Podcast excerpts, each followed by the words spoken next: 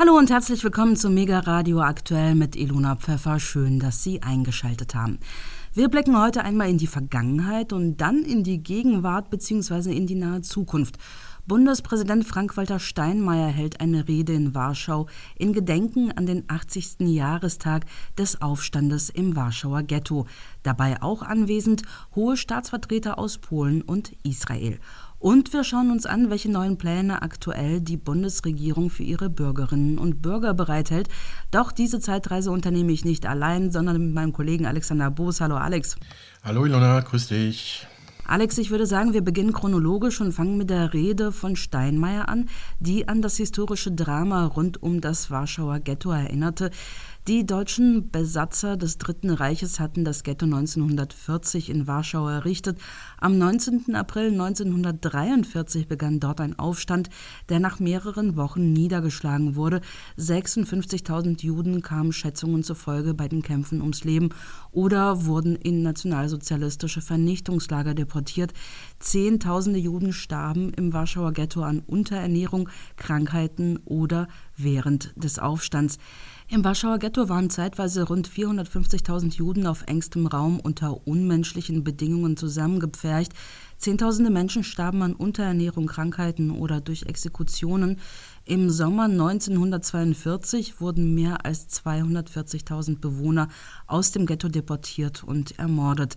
Im sogenannten Restghetto lebten anschließend noch rund 50.000 Menschen. Am 19. April 1943 erhoben sich dann hunderte jüdischer Kämpfer gegen die deutschen Besatzer, die den Aufstand mit großer Brutalität niederschlugen und dabei das gesamte Ghetto in Brand setzten. Die Gefechte dauerten bis zum 16. Mai und endeten mit der Zerstörung der großen Warschauer Synagoge. Tausende Menschen wurden bei den Kämpfen getötet, die meisten anderen Ghettobewohner in Vernichtungslager deportiert. Nur wenige überlebten den Aufstand. Alex, du hast die gestrige Steinmeier-Rede in Warschau in Erinnerung an diese Ereignisse beobachtet. Ja, zum 80. Jahrestag des Aufstandes im Warschauer Ghetto hat sich Bundespräsident Frank-Walter Steinmeier gestern zur deutschen Verantwortung für die Vernichtung der Juden bekannt und um Vergebung gebeten. Bei der Gedenkveranstaltung in Warschau zusammen mit den Präsidenten Polens und Israels, Andrzej Duda und Israk Herzog, bedankte er sich auch für die Versöhnung beider Staaten mit den einstigen Tätern. Anlässlich des 80. Jahrestags sagte er, er stehe hier in Trauer und Demut und bitte um Vergebung für die Verbrechen, die Deutsche hier begangen hätten. Das berichtete der Deutschlandfunk. Deutsche hätten Jüdinnen und Juden mit einer Grausamkeit und Unmenschlichkeit verfolgt, versklavt, ermordet, für die Worte fehlen. Steinmeier betonte, die Verantwortung dafür sei für Deutschland Mahnung und Auftrag in der Gegenwart und der Zukunft. Der Bundespräsident bedankte sich für die Versöhnung Polens und Israels mit den Nachfahren der einstigen Täter. Dies sei ein unendlich kostbares Geschenk. Viele Menschen in Polen und in Israel hätten den Deutschen trotz des Menschheitsverbrechens der Shoah die Versöhnung geschenkt. Ein Geschenk, das wir nicht erwarten konnten und nicht erwarten durften, sagte der Bundespräsident. Wir müssen und wir wollen das Wunderwerk der Versöhnung bewahren und in die Zukunft führen. Der polnische Präsident Duda würdigte im Anschluss der Rede die Teilnehmer des Warschauer Ghettoaufstandes als gemeinsame Helden Israels und Polens. Bundespräsident Steinmeier sagte, Sehr geehrter Herr Präsident Duda, sehr geehrter Herr Präsident Herzog, Exzellenzen, meine Damen und Herren, es ist notwendig und doch so schwer als Deutscher und als deutscher Bundespräsident hierher zu kommen. Die entsetzlichen Verbrechen, die Deutsche hier verübt haben, erfüllen mich mit tiefer Scham. Aber es erfüllt mich gleichzeitig mit Dankbarkeit und mit Demut, dass ich an diesem Gedenken teilhaben kann.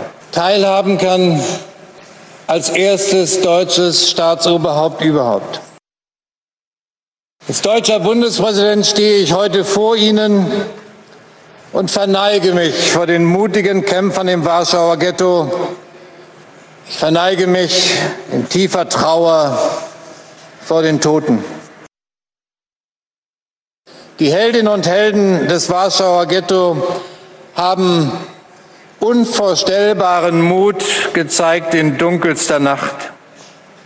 Sie wollten ein Zeichen setzen, ihre Würde zu bewahren angesichts des sicheren Todes. Sie erhoben sich gegen brutales Unrecht, gegen Willkür, gegen Terror, gegen das Morden. Und ihr Mut, ihr Mut strahlte über Warschau hinaus und machte anderen Mut. Deutsche haben Polen überfallen. Am 1. September 1939 überfielen sie Wielun. Es war der Beginn des Zweiten Weltkriegs. Und vor vier Jahren haben wir in Wielun und hier in Warschau gemeinsam daran erinnert. Ein Krieg, der weit mehr als 50 Millionen Menschen das Leben kosten sollte, darunter vielen Millionen Polinnen und Polen. Ein Krieg, der hier und im Osten Europas zu einem mörderischen Vernichtungskrieg wurde. Deutsche haben das Menschheitsverbrechen der Shoah minutiös geplant und durchgeführt. Deutsche haben Europas Jüdinnen und Juden, die Jüdinnen und Juden Warschaus, mit unvorstellbarer Grausamkeit und Unmenschlichkeit verfolgt, versklavt und ermordet. Hier auf diesem Platz, neben dem Ehrenmal für den Aufstand im Warschauer Ghetto, stehe ich in Trauer und Demut vor Ihnen. Ich bekenne mich zu unserer Verantwortung für die Verbrechen der Vergangenheit und zu unserer Verantwortung für eine gemeinsame Zukunft. Soweit Ausschnitte der DPA aus der Rede von Bundespräsident Frank-Walter Steinmeier in Warschau in Gedenken an den Aufstand im Warschauer Ghetto am 19. April 1943. Aber Ilona, lass uns mal unsere Zeitreise fortsetzen und in die Gegenwart springen. Was gibt es denn Neues von der Bundesregierung? Ja, das ist jetzt ein bisschen ein harter Schnitt, aber die Pflicht zum Heizungstausch kommt ab dem Jahr 2024. Das berichtete das ZDF am gestrigen Mittwoch. Die Bundesregierung wolle Eigentümer zum Heizungstausch verpflichten. Ab 2024 müssten neue Anlagen größtenteils auf fossile Brennstoffe verzichten. Neue Heizungen müssen ab dem kommenden Jahr mit mindestens 65 Prozent erneuerbaren Energien betrieben werden.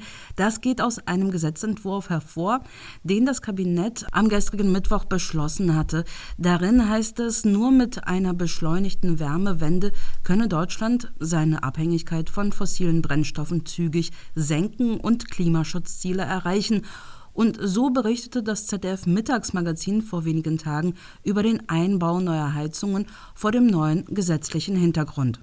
Die alte Gasheizung im Keller soll raus. Georg Urban und die anderen Eigentümer des Mehrfamilienhauses wollen die Energieversorgung zukunftssicher machen. Was man also hört jetzt von der Politik auch, dass irgendwann gar keine äh, Gasheizung oder Ölheizung mehr eingebaut werden dürfen oder sollen, dann macht das also Sinn, die Gasheizung äh, insgesamt zu erneuern mit einer äh, Wärmepumpe die neue Heizung wurde schon vor acht Monaten bestellt. Wann sie kommt, noch nicht absehbar. 500.000 Wärmepumpen jedes Jahr, so das Ziel der Bundesregierung. Im vergangenen Jahr wurden gerade mal 236.000 Wärmepumpen eingebaut, ein Plus von 53 Prozent im Vergleich zum Vorjahr. Es wurden aber auch noch rund 600.000 Gasheizungen installiert. Diese Anzahl müsste nach den Plänen der Regierung ab 2024 auch kompensiert werden. Es ist nicht realistisch, weil 500.000 Wärmepumpen reichen nicht. Wenn wir jetzt auch noch die gut funktionierenden, effizienten Gasheizungen außer Betrieb nehmen, dann brauchen wir wesentlich mehr. Lange Lieferzeiten, zu wenige Fachfirmen für den Einbau. Dennoch hält die Regierung an ihrem ambitionierten Ziel fest. Die Bauministerin setzt jedoch nicht nur auf Wärmepumpen. Die Branche investiert und deswegen glaube ich, dass wir ähm, das auch schaffen, wenn wir A, mit sinnvollen Übergangsfristen arbeiten und natürlich auch äh, mit einer Technologieoffenheit, weil es gibt Objekte, die werden Sie auch in Zukunft nicht mit einer Wärmepumpe beheizen können. So sieht das auch Thomas Schikora. Seit über 20 Jahren verbaut er mit seinem Unternehmen Wärmepumpen. Empfehlen kann er sie jedoch nur für Neubauten oder relativ moderne Gebäude. Bei den meisten Gebäuden fehlt eben es an der Heizfläche, Fußbodenheizung und die Gebäudehülle ist dementsprechend schlecht gedämmt, sodass einfach die Kosten der Wärmepumpe äh, viel zu hoch sind ähm, für den Betreiber letztendlich. Wärmepumpen sind zurzeit auch noch deutlich teurer als zum Beispiel Gasheizungen. Allerdings übernimmt der Staat einen Teil der Kosten. Es gibt eine hohe Förderung von bis zu 35 Prozent. Und wenn man längerfristig auch die Kosten für das Gas rechnet, beziehungsweise alternativ für den Strom, den man für eine Wärmepumpe braucht, dann lohnt sich eine Wärmepumpe auch wirtschaftlich. Das hat am Ende auch Georg Urban und die anderen Eigentümer überzeugt. In ihrem Haus macht eine Wärmepumpe Sinn, die Voraussetzungen stimmen. Sie können in Zukunft mit erneuerbaren Energien heizen. Ja, soweit dieser ZDF-Beitrag vom 13. April. Darin waren unter anderem zu hören Ingeborg Esser vom Bundesverband Deutscher Wohnungs- und Immobilienunternehmen und Carsten McGovern von der Landesenergieagentur Hessen. Bundeswirtschaftsminister Robert Habeck von den Grünen und SPD-Bauministerin Clara Geiwitz verweisen in dem gemeinsamen Gesetzentwurf darauf, dass der Umstieg auf das Heizen mit erneuerbaren Energien nun verbindlich werde. Die Regelung gelte allerdings nur für neu eingebaute Heizungen. Bestehende Heizungen können weiter betrieben werden, kaputte Heizungen können repariert werden, aber mit neuen Heizungen muss die Wärmewende jetzt beginnen, sagte Habeck. Wichtig ist, ähm, dass dieses Gesetz dazu führen wird, ähm, dass wir in Deutschland unsere Heizungen modernisieren. Es wird nicht dazu führen, dass ähm, jemand ohne Heizung da sitzt und es wird auch nicht dazu führen, dass Menschen gezwungen sind, ihr Haus zu verkaufen, weil sie sich nicht an die Anforderungen dieses Gesetzes äh, halten können. Heizungen, die jetzt funktionieren, werden nicht ausgetauscht und wenn die Heizung kaputt ist, dann kann sie natürlich repariert werden. Wir werden allerdings regeln, dass es in Deutschland keinen Einbau von reinen Gas- und reinen Ölheizungen mehr geben kann. Ist auch relativ klar, wenn wir 2045 klimaneutral sein wollen und so eine Heizung gerne mal 20 Jahre hält, dann müssen wir natürlich den Einstieg in den Ausstieg des Verbrennens von Fossilem treffen. Es gibt großzügige ähm, Übergangsfristen, es gibt großzügige Ausnahmefristen, wenn das individuell oder technisch nicht möglich ist. Es gibt natürlich auch Regelungen für ähm, Häuser, die unter Denkmalschutz äh, stehen. Das alles wurde in diesem Gesetz berücksichtigt. Auch die spannende Frage, wie man zum Beispiel mit Gasetagenheizung umgeht alle diejenigen, die Wohngeldempfänger sind, die Empfänger von Grundsicherung im Alter sind, Empfänger vom Kinderzuschlag oder vom Bürgergeld sind. Diese Menschen werden von den Pflichten des GEG ausgenommen. Damit ist sozusagen ein großer Teil derjenigen, die in beispielsweise selbstgenutztem Wohneigentum leben, aber geringe Einkommen haben, adressiert und von der Pflicht äh, freigestellt. Im Moment haben wir über verschiedene Module, die sich aber auf die Technik konzentrieren, also Wärmepumpen im Wesentlichen, einen Bau, Baukasten, der bis zu 40 Prozent der Förderung ausmachen kann. Wir werden dann in Zukunft 30 Prozent als Grundförderung haben für alle Techniken, die gewollt oder gewünscht werden. Und dazu kommen dann, wir nennen es sogenannte Klimaboni. Der Hauptklimabonus wäre eine Zulage von 20 Prozent, der für diejenigen, die ich beispielsweise gerade genannt habe, also die Menschen, die Sozialtransfers beziehen, gilt, auch für die über 80-Jährigen oder für diejenigen, die in selbstgenutztem Wohneigentum leben und von der Pflicht des Austausches entbunden sind, also Öl oder Gas oder gar noch Kohleheizung haben, die älter als 30 Jahre sind. Es ist in der Tat so, dass die Förderung nach oben hin offen ist. Darauf haben wir uns nicht verständigen können, eine Einkommensprüfung durchzuführen und dann für Menschen mit sehr hohen Einkommen irgendwo abzuschneiden. Also das ist sozusagen für alle dann nach oben hin offen, also im Einkommen nach oben hin offen. Also wenn man sagt, mit den Wärmepumpen gibt es hier und da ein Problem, dann kann die Antwort ja schlechterdings nicht sein, weil es da ein Problem gibt oder Fragen auftauchen, bauen wir weiter Gas- und Ölheizung ein als gäbe es keinen Morgen. Und da ist heute ein wirklicher Schritt gegangen worden und ich bin mir bin sehr zuversichtlich, dass dieser Schritt dann auch zu einer schnellen Verabschiedung im Deutschen Bundestag führen wird.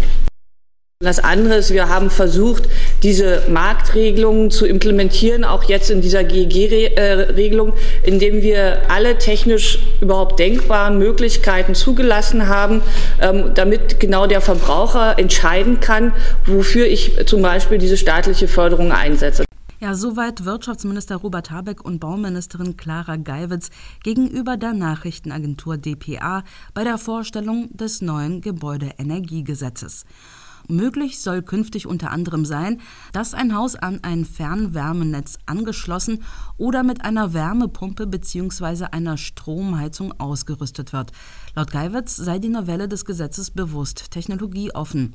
Außerdem seien Übergangsfristen und Ausnahmen geplant. Für über 80-jährige Eigentümer entfällt demnach die Austauschpflicht, wenn sie selbst in den Gebäuden leben und es dort nicht mehr als sechs Wohnungen gibt.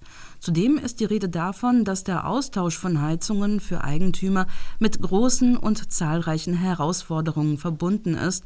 Deswegen solle der Umstieg mit angepassten Fördermöglichkeiten verbunden werden. Etwas vage heißt es in dem Entwurf zum neuen Gebäudeenergiegesetz, niemand werde im Stich gelassen.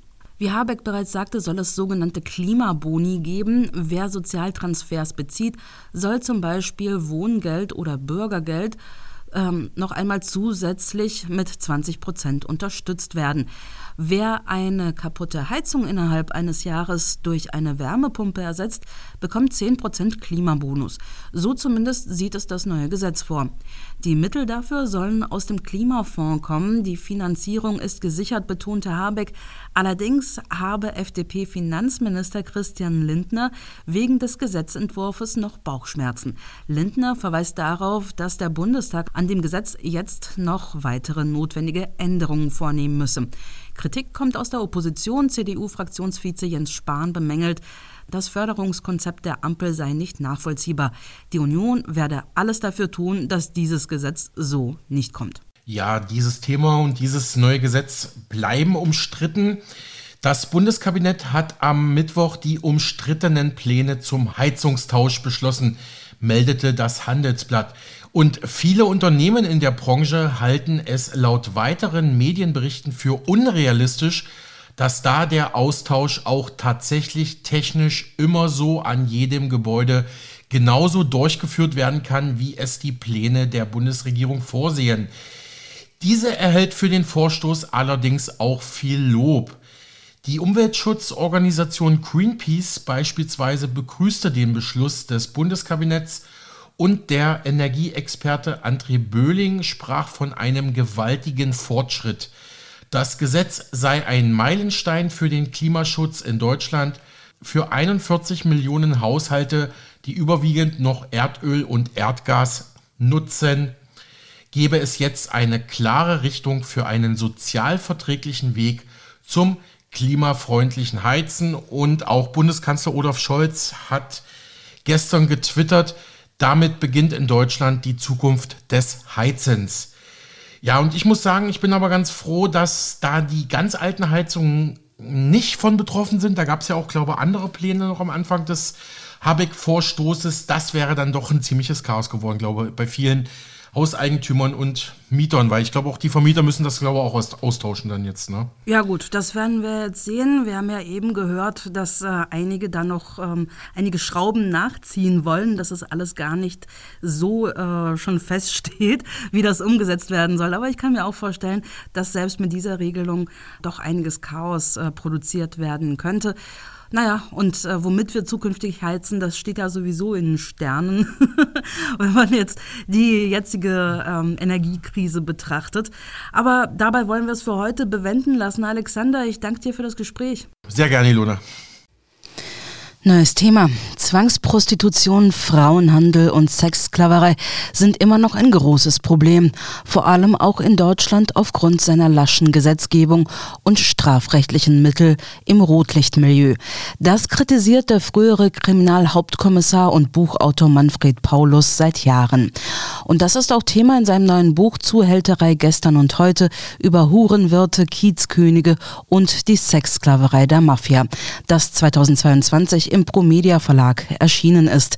Mein Kollege Alexander Boos hat das Werk gelesen und diese wichtige, erschreckende und traurige Problematik in einer Reportage zusammengefasst. Also, da gab es einige Dinge, die ich durch das Buch gelernt habe.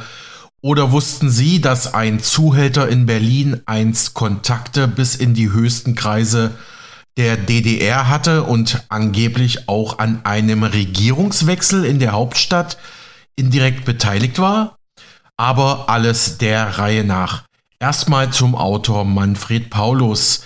Er ist Kriminalhauptkommissar im Ruhestand und war 30 Jahre lang Leiter einer kriminalpolizeilichen Dienststelle in Ulm. Seit Jahren engagiert er sich gegen Zwangsprostitution, Menschen- und Frauenhandel und gegen mafiöse Zuhälterstrukturen. Er schreibt, hält Vorträge, informiert und klärt auf.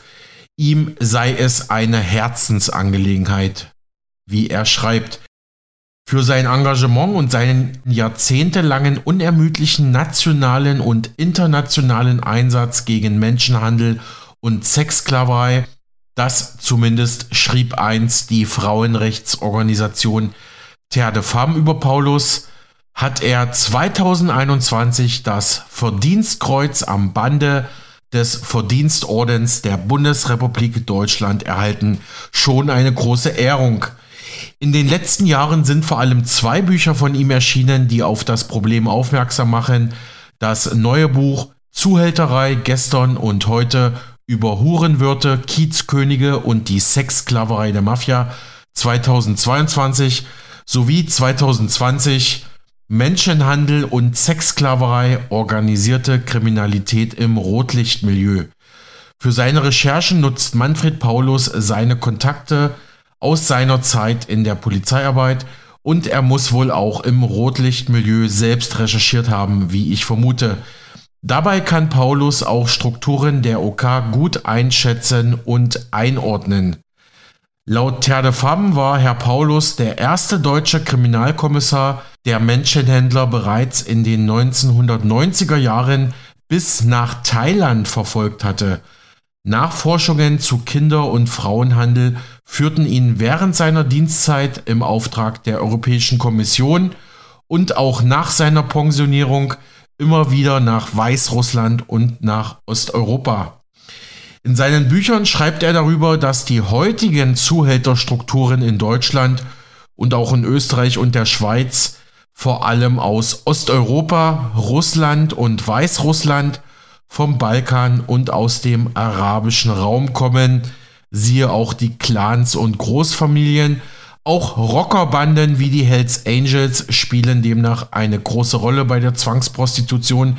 Wahrscheinlich auch immer noch die klassische Mafia aus Italien. Außerdem kritisiert Paulus die Rechtslage in der Bundesrepublik und dass mit der Legalisierung der Prostitution in Deutschland nicht die Frauen in der Prostitution geschützt werden, sondern die hochkriminellen Gruppierungen, die mit deren gnadenloser sexueller, psychischer und finanzieller Ausbeutung größte Gewinne erzielen. Außerdem weist Paulus in seinem neuen Buch auf einen wichtigen Shift oder Wechsel hin, wo noch vor wenigen Jahrzehnten deutsche Zuhälterbanden das Geschäft dominierten, haben heute ausländische und internationale Mafianetzwerke das dreckige Geschäft mit den Frauen übernommen. Es gab regelrechte Machtkämpfe, auch mit Todesopfern, um die Marktanteile im Rotlicht in vielen deutschen Großstädten. Am Ende triumphierten Paulus zufolge osteuropäische, russische, arabische, italienische und so weiter Gruppierungen über die deutschen Zuhälter, die früher das Kommando hatten, es dann aber verloren. Beispielsweise im Kiez in Hamburg waren das so schillernde Figuren wie Bayern Peter, Hunde Helmut, Lamborghini Klaus, der schöne Micha, Werner Mucki, die Zuhälter GmbH, die Nutella Fraktion oder die Hells Angels. Alles Vergangenheit mittlerweile. Doch hören wir dazu Manfred Paulus selbst, im Interview mit der stellvertretenden Vorstandsvorsitzenden von Terre de Femme Deutschland, Inge Bell, die früher bei der ARD als Journalistin tätig war. Lieber Manfred, du beschäftigst dich seit vielen, vielen Jahren und Jahrzehnten mit dem Thema Menschenhandel. Menschenhandel zum Zweck der sexuellen Ausbeutung. Du warst bei der Kripo, Du hast dein ganzes Wissen und dein ganzes Engagement mitgenommen. Auch wenn du jetzt nicht mehr im tätigen Arbeitleben, Arbeitsleben bist, bist du, glaube ich, umso tätiger mit dem Thema Menschenhandel unterwegs. Dieses perfide Phänomen, wie hat es sich verändert? Wie sieht es jetzt aus? Ja, wie sieht es jetzt aus, wenn wir zurückblicken? Äh, es hat sich viel verändert. Äh, dieses Milieu, diese Subkultur, die wir Rotlichtmilieu nennen, sie hat ganz andere Machtverhältnisse als vor 20, 30 Jahren noch. Damals waren es deutsche Bordellbetreiber vorwiegend, da waren es äh, auch deutsche Zuhälter. Und sie wurden ausgebotet. Andere haben übernommen. Und die übernommen haben, die sind eben in weiten Teilen der viel beschriebenen und zu Recht gefürchteten organisierten Kriminalität zuzuordnen. Das wird meiner Meinung nach viel zu wenig thematisiert. Dem wird viel zu wenig Bedeutung zugemessen. Wir haben nicht nur eine ganze Menge Hunderttausende von Frauen im Land, die zu Opfer werden. Wir haben auch Täter im Land und wir ziehen Täter an durch die Freiheiten, die wir diesem Milieu einräumen. Ich habe es ja auch erlebt. Äh, seit 20 Jahren befasse ich mich ja auch mit dem Thema Menschenhandel. Als ich noch äh, bei der ARD als Journalistin unterwegs war und viel in Ost- und Südosteuropa, habe ich die Lebenswelt ja auch gesehen. Ähm, postkommunistische Länder, äh, ein verrottetes Wertesystem auch, Armut, Perspektivlosigkeit, Elend das dann auch die Frauen zur leichten Beute hat werden lassen. Wer sind diese Opfer, Manfred? Ja, natürlich, da müssen wir eines sehen. Ich höre auch hier im Land immer wieder, denen geht es ja bei uns immer noch besser wie zu Hause. Oder äh, ja, die sind ja froh, dass sie hier arbeiten können in der Prostitution. Das halte ich alles für falsch. Das sind ähm, Beruhigungspillen vielleicht für uns.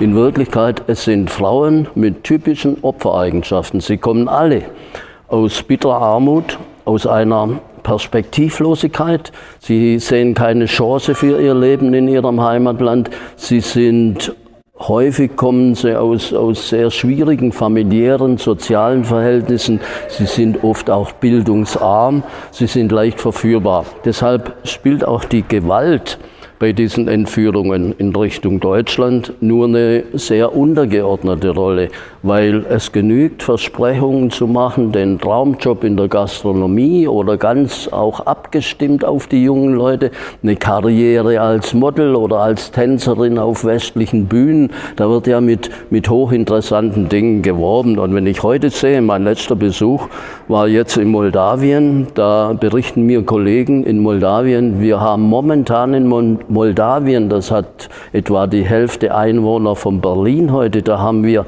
über 200 nicht lizenzierte Vermittlungsagenturen, kleinere, größere Tätergruppierungen aus meiner Sicht, die nichts anderes tun, als diese Frauen anwerben, nach Deutschland zu locken. Und diese Wege hierher in die Prostitution dann oder das, was wir Prostitution nennen, die sind geradezu vorprogrammiert. Stichwort Ost-Südosteuropa, du hattest es gerade genannt, äh, Moldova, Moldawien, Republik Moldau. Dort habe ich den Eindruck, dass es ein Land ist, wie es Bulgarien, Rumänien vor 20 Jahren war, also weit vor dem EU-Beitritt, immer noch ein sehr armes, perspektivloses Land. Äh, die Menschen wollen nur eins, weg und gerade die Frauen sind ja sehr leichtes Opfer, wie du auch sagst. Ich habe den Eindruck, und das ist ja auch bestätigt in den Zahlen, es sind sehr junge Frauen. Es sind sehr junge Frauen, blutjung, sage ich gern, äh, viele Mädchen auch. Ähm, junge Frauen, sprachlos, rechtlos. Sie haben keine Landeskunde hier äh, in Deutschland. Sie kommen hierher, sind immer in Begleitung. Es gibt natürlich die die Schlepper, die Mittelsmänner, die Zuhälter einfach, die sie hierher bringen. Sie kommen ja nicht auf eigene Faust und äh, können sich ihre Reisen und alles selbst organisieren. Es gibt immer jemanden, die sie hierher bringt. Und hier sind sie dann wirklich ausgeliefert, ja? weil sie eben die Sprache nicht können, weil sie das Rechtssystem nicht kennen und weil sie auch null Vertrauen haben zu Institutionen, zur Polizei zum Beispiel. Absurd, oder?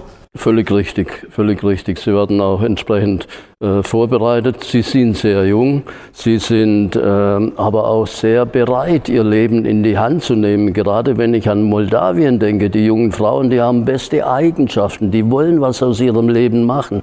Und je mehr sie dem Land weglaufen, je mehr sie weggehandelt werden, umso mehr fehlen sie in diesen Ländern. Deshalb werden diese Länder nur schwer auf die Beine kommen. Die Situation wird sich nur schwer ändern.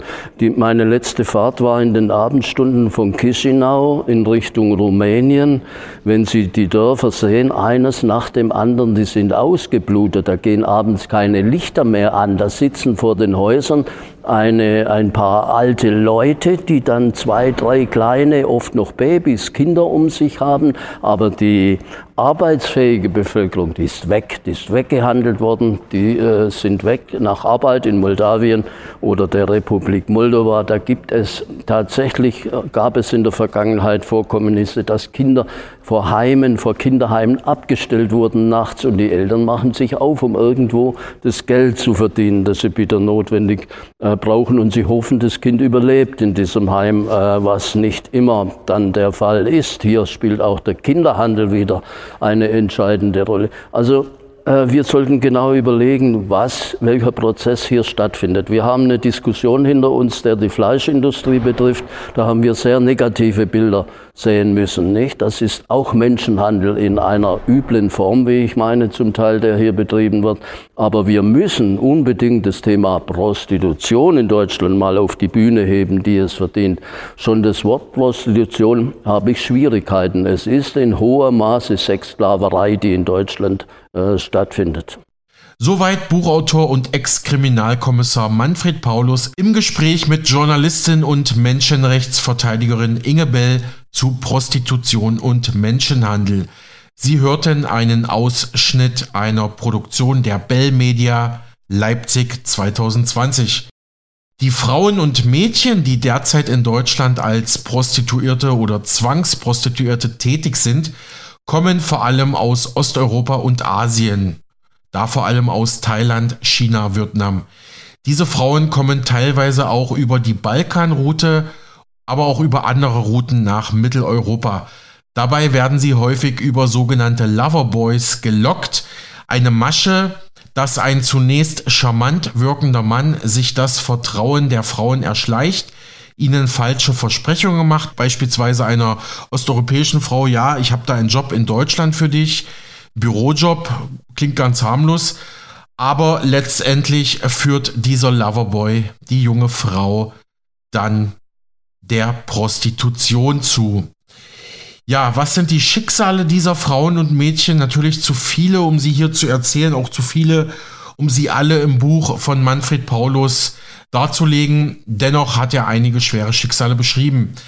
Über die 19-jährige Clara aus Rumänien berichtet das Buch Zuhälterei gestern und heute. Sie stammte aus ärmlichen Verhältnissen. Clara verliebte sich dann in einen jungen Mann, einen Loverboy, der ihr von besten Beziehungen in der Schweiz erzählte. Dort könne sie auf dem Strich täglich 1000 Franken verdienen, sagte er. In Lugano angekommen, wurde Clara allerdings physisch und psychisch unter Druck gesetzt und zur Prostitution gezwungen. Doch Clara wusste sich zu helfen. Betreut von Hilfsorganisationen erstattete sie Anzeige in der Schweiz und in Rumänien. Die Bundespolizei Fettpol der Schweiz koordinierte die Ermittlungen mit rumänischen Behörden. Claras Peiniger konnten schließlich zur Rechenschaft gezogen werden. Andere Frauen haben weniger Glück und müssen jahrelang in dreckigen Hinterhofbordellen oder Wohnungsbordellen Gewalt, Unterdrückung und Angst durch ihre Zuhälter und Freier erleben. Auch in Deutschland, vor allem in Deutschland, wie Paulus kritisiert, dazu später mehr. Es gibt einige Frauenhilfsorganisationen für Prostituierte und für Frauen, die aus dem Rotlicht aussteigen wollen. Ex-Kommissar und Autor Paulus nennt und empfiehlt einige dieser Institutionen in seinem Buch, darunter Solvodi, das steht für Solidarity with a Woman in Distress, also Solidarität mit Frauen in Not. Der Verein ist in Deutschland als gemeinnützig anerkannt und arbeitet unabhängig und überkonfessionell. Bundesweit ist Solvodi mit 19 Fachberatungsstellen und sieben Schutzeinrichtungen für Frauen und Kinder in Not vertreten. Online zu finden unter www.solvodi.de www.solvodi mit w wie Wilhelm.de. Oder auch die Hilfsorganisation Sisters für den Ausstieg aus der Prostitution e.V. Der Erstkontakt zu allen Ortsgruppen ist über die Mailadresse mail at sisters-ev.de möglich. Neben der Zentrale in Stuttgart gibt es aktuell aktive Ortsgruppen in Berlin, in der Region Tübingen-Reutlingen, Frankfurt Rhein-Main, Osnabrück, Koblenz, Leipzig, Dresden und Dortmund.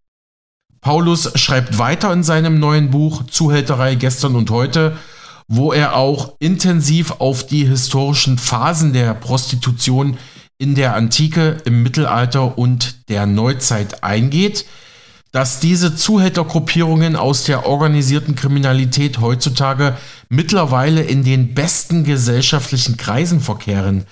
Außerdem sollten wir von den skandinavischen Ländern wie Schweden lernen, in der juristischen und strafrechtlichen Bekämpfung von Zwangsprostitution. Das mahnt Paulus schon seit Jahren an. In Schweden, die Nordländer und andere, die gehen inzwischen eine ganz andere Richtung. Da gilt die Prostitution eben als, naja, als äh, sehr, sehr negativ, äh, wird auch gesellschaftlich inzwischen dort so gesehen. Äh, sie haben die organisierte Kriminalität mehr oder weniger verjagt. Der Prozess ist noch im Gange in manchen Ländern, aber das ist kein lukratives Geschäftsfeld mehr für diese Leute der organisierten Kriminalität. Und je mehr sie auf anderen Feldern eben verdrängt werden, umso mehr greifen sie dazu, wo der Kuchen noch bereitsteht. Und da nenne ich an erster Linie Deutschland. Deutschland, das diesen internationalen Ruf tatsächlich hat, das Bordell Europas zu sein. Du sprachst gerade das nordische Modell an, da kommen wir gleich auch nochmal dazu, um das nochmal genauer anzugucken, wie das die nordischen Länder, wie das Vorreiter Schweden tatsächlich gemacht hat. Ich möchte nochmal einen Blick werfen hier in die Region, nämlich, du sagtest, ähm, die ganzen Clanbanden, die das hier im Griff haben, Albaner, äh, äh, migrantische äh, organisierte Kriminalität, wir haben aber auch äh, festgestellt, und das hat der Prozess um das Paradise in Stuttgart ja auch gezeigt, ähm, dass ja eben deutsche Geschäftsführer, Bordellbetreiber mit weißer Weste, wie sie ja auch durch die Talkshows tourten ähm, und eben dem Geschäft Prostitution einen legalen und so, wie soll ich sagen, so, so cleanen Anstrich gaben, dass sie dann doch gestolpert sind. Ähm, Rudloff wurde ja verurteilt, der Bordellbetreiber des, ähm, des Paradise, unter anderem auch wegen Menschenhandel, wegen Beihilfe zum Menschenhandel und nicht nur wegen Steuerhinterziehung, wie es zum Beispiel der äh, Pascha-Chef Müller oder Pascha-Gründer Müller Müller ähm, damals verurteilt wurde. Wir haben gesehen beim Paradise-Prozess, dass ähm, der Nachschub nicht möglich wäre an jungen Frauen, wenn da nicht die Rockerbanden wären und wenn da nicht die Menschenhändler wären. Was, was spielt, spielen die Rockerbanden für eine Rolle? Ja, einmal, einmal äh, hochinteressant dieser Prozess. Äh, äh einmal auch deshalb, weil es mal wieder so einen Prozess gab. Das ist ja eher zur Ausnahme geworden in diesem Land, weil eben alles legalisiert wird. Nicht? Da hat die Polizei äh, entweder, das ist kein polizeilicher Brennpunkt mehr und sie hat möglicherweise gar kein Recht mehr Kontrollen äh, durchzuführen. Deshalb äh, gibt es auch solche Prozesse immer weniger, Zuhälterprozesse in, in Deutschland. Aber hier wurde sehr intensiv von Augsburg und Stuttgart aus ermittelt mal und, und dann sieht man ja die Strukturen im Hintergrund. Wir dürfen uns auch nicht blenden lassen, wenn wir heute sehen, es sind zwei deutsche Modellbetreiber jetzt. Ähm, das ist häufig sehr, sehr verschachtelt, wie auch in Augsburg schon nachgewiesen wurde. Da haben wir Vorzeigepersonen, die sind clean, die sind nicht vorbestraft, die haben wir, zeigt man der Öffentlichkeit. Dahinter verbirgt sich aber möglicherweise eine, was weiß ich, von, von örtlichen Geschäftsleuten getragene Wohnheim GmbH und Co. KG oder so eine äh, Firma, die wohl nur aus dem Briefkasten besteht. Dahinter findet man Drogergruppierungen, zieht man die Motorradhelme ab, kommen möglicherweise albanische, kommen bosnische, kommen andere Gesichter hervor und da haben wir schon wieder den Bezug dahin, von dem ich rede. Was äh, diesen Prozess in Stuttgart angeht, war für mich sehr, sehr wichtig. Eine Aussage des Gerichts am Schluss. Wir hoffen, dass von diesem Prozess ein Signal ausgehen möge, weil dieser Prozess hat gezeigt, wie verlogen das ganze System ist. Ich war selbst bei Sat1 in Berlin mit Beretin, dem wortgewaltigen Pressesprecher dieses Unternehmens. Paulus, das ist alles, äh, das war alles mal mit Kriminalität. Äh, das äh, war zu ihrer Zeit noch so. Heute, wir sind selbstverständlich kriminalitätsfrei. Wir sind sehr, sehr vornehmes Haus und unsere Damen, wie sie genannt wurden, die sind überglücklich, dass sie bei uns arbeiten dürfen. Das Gericht hat etwas ganz anderes dann bewiesen. Arbeitszeiten waren streng festgelegt, zehn Flyer pro Schicht waren Pflicht, ansonsten drohte Zoff und Zoff hieß, glaube ich, zum Teil zumindest, man fährt raus in den Wald wo der Boden schön weich ist, dass man mit den High Heels nicht mehr fliehen kann und wo man Schreie nicht mehr hört. Da wurden zum Teil Frauen gezwungen, sich den Namen ihres Besitzers auf den Bauch tätowieren zu lassen. Ähm, man hat argumentiert, sie hätten ja jederzeit gehen können. Äh, andere haben berichtet von Stacheldrahtumzäunung, von Kampfhundbewachung. Also hier hat man schon sehr deutlich gesehen, was im Rotlicht läuft. Und wir müssen uns immer äh, bedenken, das sind, wie du mit Recht sagst, Inge, das sind die Vorzeigebordelle gewesen. Diese Herren haben sich in jeder Talkshow des deutschen Fernsehens bewegt. Die haben sich auf Ehrentribünen des Landes bewegt. Die waren neben Wirtschaftsgrößen zu Hause. Das sind sehr, sehr angesehene Leute hier gewesen. Und sie wurden, um das nochmal zu betonen, wie du mit Recht sagst, wegen Beihilfe zum Menschenhandel und äh, Zuhälterei auch verurteilt. Da wurde die Realität mal wieder äh, deutlich, was ganz, ganz selten ist, leider der Fall. Aber das war ein Einblick mal wieder und der sollte uns allen zu denken geben. Es ist eine, es ist eine Katastrophe mit den, für die jungen Menschen, die hier junge, ehrenwerte Menschen, die ihr Leben wirklich in die Hand nehmen wollen. In Rumänien, denen ich begegne, in Moldawien, in den Krisenkriegsgebieten in der Ukraine war ich. Die haben keine Chance. Die wollen nach Deutschland. Die wollen in dieses Land, wo die Menschen so reich und so gut sind. Davon träumen sie. Und was erleben sie hier? Sie sind in dieser Subkultur gefangen. Das ist eine Subkultur mit völlig anderen Wertvorstellungen, wie wir haben, mit anderen eigenen ungeschriebenen Gesetzen, mit eigenen Richtern und mit eigenen Henkern, wenn erforderlich. Die fragen nichts nach unseren Gesetzen, es sei denn, sie sind für sie selber, für ihre Ziele und Zwecke nützlich, so wie unsere Prostitutionsgesetze.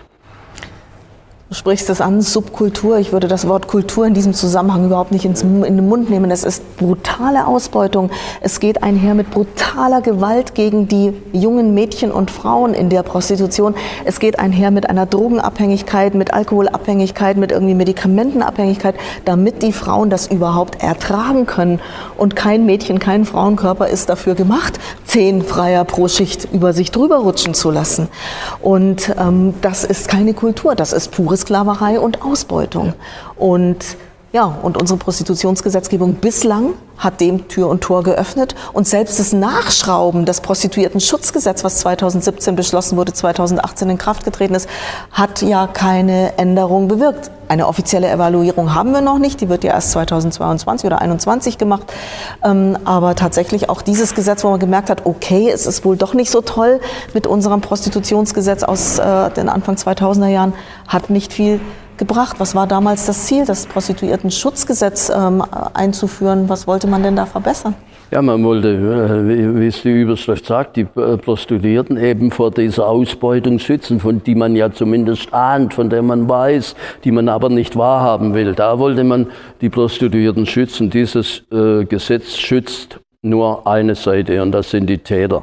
Es ist realitätsfremd, da kann ich hinschauen von Anfang bis zum Schluss. Wenn ich die Anmeldung sehe, verbunden mit einem Beratungsgespräch, da träumen manche davon, bei so einer Beratung könnte Menschenhandel, könnte, könnten solche Verbrechenstatbestände entdeckt werden. Das ist natürlich völlig illusorisch, zumal eine Behörde macht das. Da macht das Gesundheitsamt, dort die Polizei, dort das Ordnungsamt.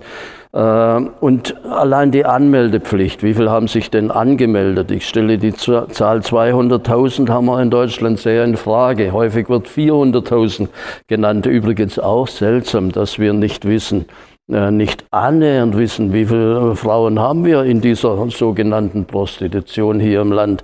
Ich weiß nur eines, schon in den 1980er Jahren hat man von 400.000 gesprochen und da war Deutschland noch zweigeteilt. Da hatten wir noch längst nicht diese Märkte, die wir heute hier haben. Soweit erneut ein Auszug aus dem Gespräch zwischen Manfred Paulus und Inge Bell. Blick in die letzten Jahrzehnte. Ex-Kommissar Paulus berichtet von der Berliner Rotlichtgröße Otto Schwanz, der in den 80er Jahren sogar mit dem DDR-Funktionär und Devisenbeschaffer Alexander Schalk-Golodkowski connected war und als Zuhälter der Entspannungspolitik bekannt war. Der nächste Fakt hat mich persönlich überrascht, dass 1988 in Berlin die CDU-Regierung unter dem damaligen regierenden Bürgermeister Eberhard Diebken abgewählt und erstmals durch einen rot-grünen Senat ersetzt wurde, war nicht zuletzt ihm und seinen Machenschaften zuzuschreiben. Mit ihm ist besagter Otto Schwanz gemeint. Paulus schreibt über ihn, Schwanz, ein Bordellbetreiber aus Berlin-Wilmersdorf, entwickelte sich zu einer mächtigen Figur im Berliner Rotlicht, auch deshalb, weil er es wie kein zweiter verstand, Beziehungen zu den Mächtigen in Ost- und Westberlin zu knüpfen und für sich zu nutzen. Blick in die Gegenwart. Paulus schildert in seinem neuen Buch Zuhälterei gestern und heute über Hurenwirte, Kiezkönige und die Sexsklaverei der Mafia, dass das Problem der Zuhälterei und Zwangsprostitution in deutschen Großstädten unterschiedlich stark ausfällt. In München sei die Lage beispielsweise viel besser als in Hamburg, Frankfurt am Main, Berlin, Köln oder Ulm. Paulus urteilt, die Polizei und Strafverfolgungsbehörden in München haben das Problem ganz gut in den Griff bekommen. Schon frühzeitig haben demnach Münchner Polizei und Justiz wichtige Schritte ergriffen, Sokos geschaffen etc., um solche OK-Strukturen OK in der Rotlichtszene frühzeitig zerschlagen zu können.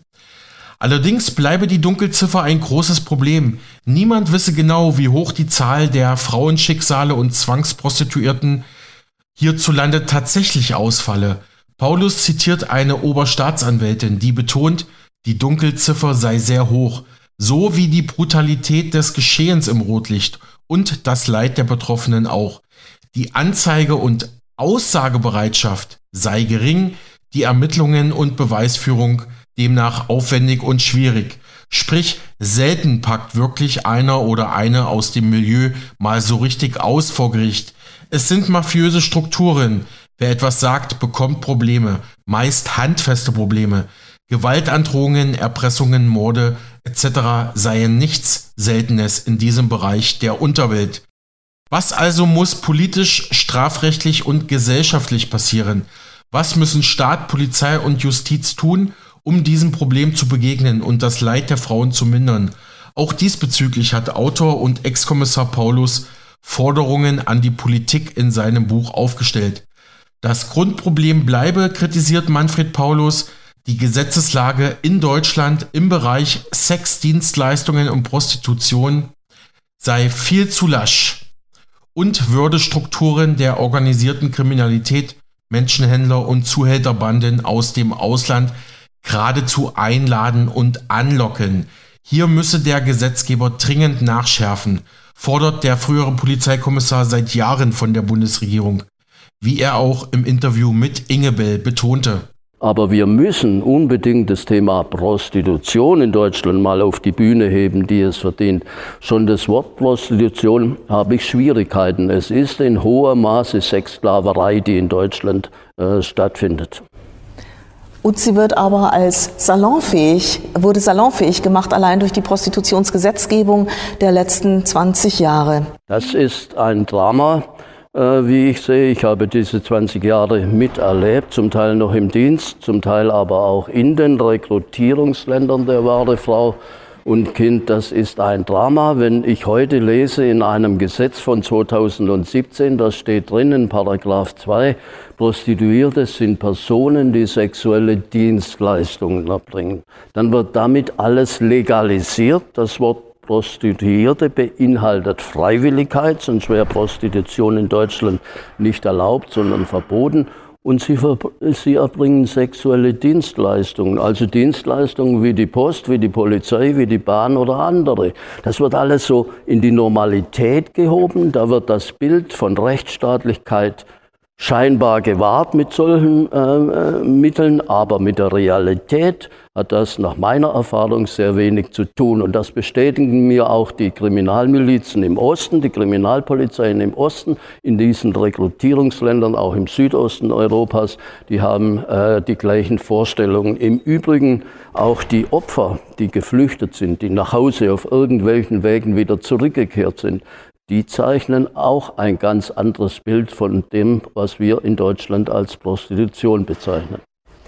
Wenn wir uns diese deutsche Prostitutionslandschaft angucken, dann sehen wir, wir haben ja bis heute noch keine genauen Zahlen darüber, wir sehen zwischen 200.000, 400.000 und einer Million Mädchen und Frauen in der Prostitution. Schätzzahlen.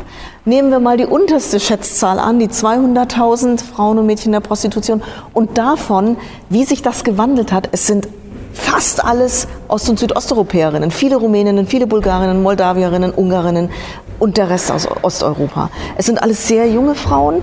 Und wenn ich mir so angucke, die Zahlen, nur um ein paar zu nennen, jetzt hier Augsburg, 95 Prozent der Frauen aus Ost- und Südosteuropa, hier in Ulm, wo wir gerade sind, 90 Prozent der Frauen in der Prostitution aus Ost- und Südosteuropa, in Leipzig, wo auch ich lebe, 80 Prozent der Frauen aus Ost- und Südosteuropa.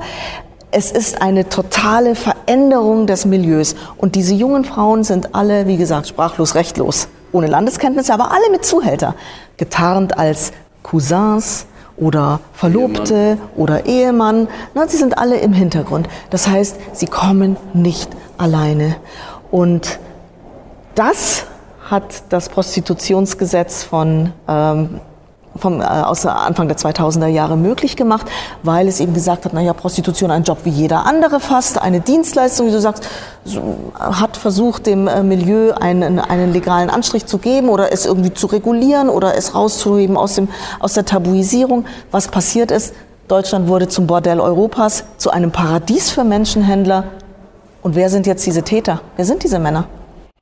Ja, das ist sehr wichtig. Also zum einen holen wir die Täter auch in Land. Ich hatte vor einiger Zeit eine hochinteressante Begegnung mit einem Mafia-Staatsanwalt aus Italien, Roberto Scarpinato, einer derer, der äh, wahrlich kennt diese Materie. Und ich äh, bin ganz, ganz aus seiner Meinung, da wurde viel von dieser organisierten Kriminalität übernommen. Und organisierte Kriminalität ist Mafia. Beides unterscheidet sich allenfalls strukturell. Und da müssen wir auch klar sehen. Unsere Rotlichtmilieus sind Einfallstore dieser organisierten Kriminalität. Und die Einflussnahme dieser Täter und dieser Tätergruppierungen, die hört an den Grenzen des Rotlichts nicht auf. Die versuchen weiter in die Gesellschaft einzudringen. Und ich glaube, wenn wir ein bisschen wach sind, dann spüren wir heute schon solche Entwicklungen, die, dass die voll im Gange sind. Das ist eine reale Gefahr für die Demokratie, sagte Scarpinato damals. Ich stimme ihm da voll und ganz zu.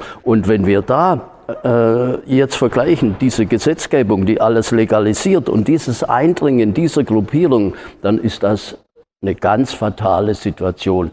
Da muss reagiert werden. Ich erschrecke zutiefst, wenn ich heute höre, es sind 17 Bundestagsabgeordnete, die sich dieses Themas, dieses Problems annehmen. Das heißt, der, äh, im Umkehrschluss 700 kümmern sich nicht darum oder sie stehen möglicherweise, äh, haben möglicherweise eine andere Meinung dazu. Also das ist eine, eine, für mich eine Gefahr, die sich hier darstellt, die wir nicht unterschätzen sollten. Und diese Täter sind skrupellos. Äh, wenn ich denke an, an, hochkriminelle Clans aus Albanien, die in Deutschland tätig sind, äh, wenn ich nach Berlin blicke, an hochkriminelle libanesische Clans äh, und wenn ich dann auf der anderen Seite Entwicklungs, Entwicklungen sehe, dass anlassunabhängige Ermittlungen für die Polizei nicht mehr erlaubt sein sollen im Rotlicht, dann frage ich mich wahrlich, ist man denn blind in diesem Land? Sieht man denn nicht, was hier geschieht? Grundsätzlich alles ist besser wie das, was wir seit Jahren, inzwischen seit Jahrzehnten leider hier in, in Deutschland haben. Es müssen Änderungen kommen.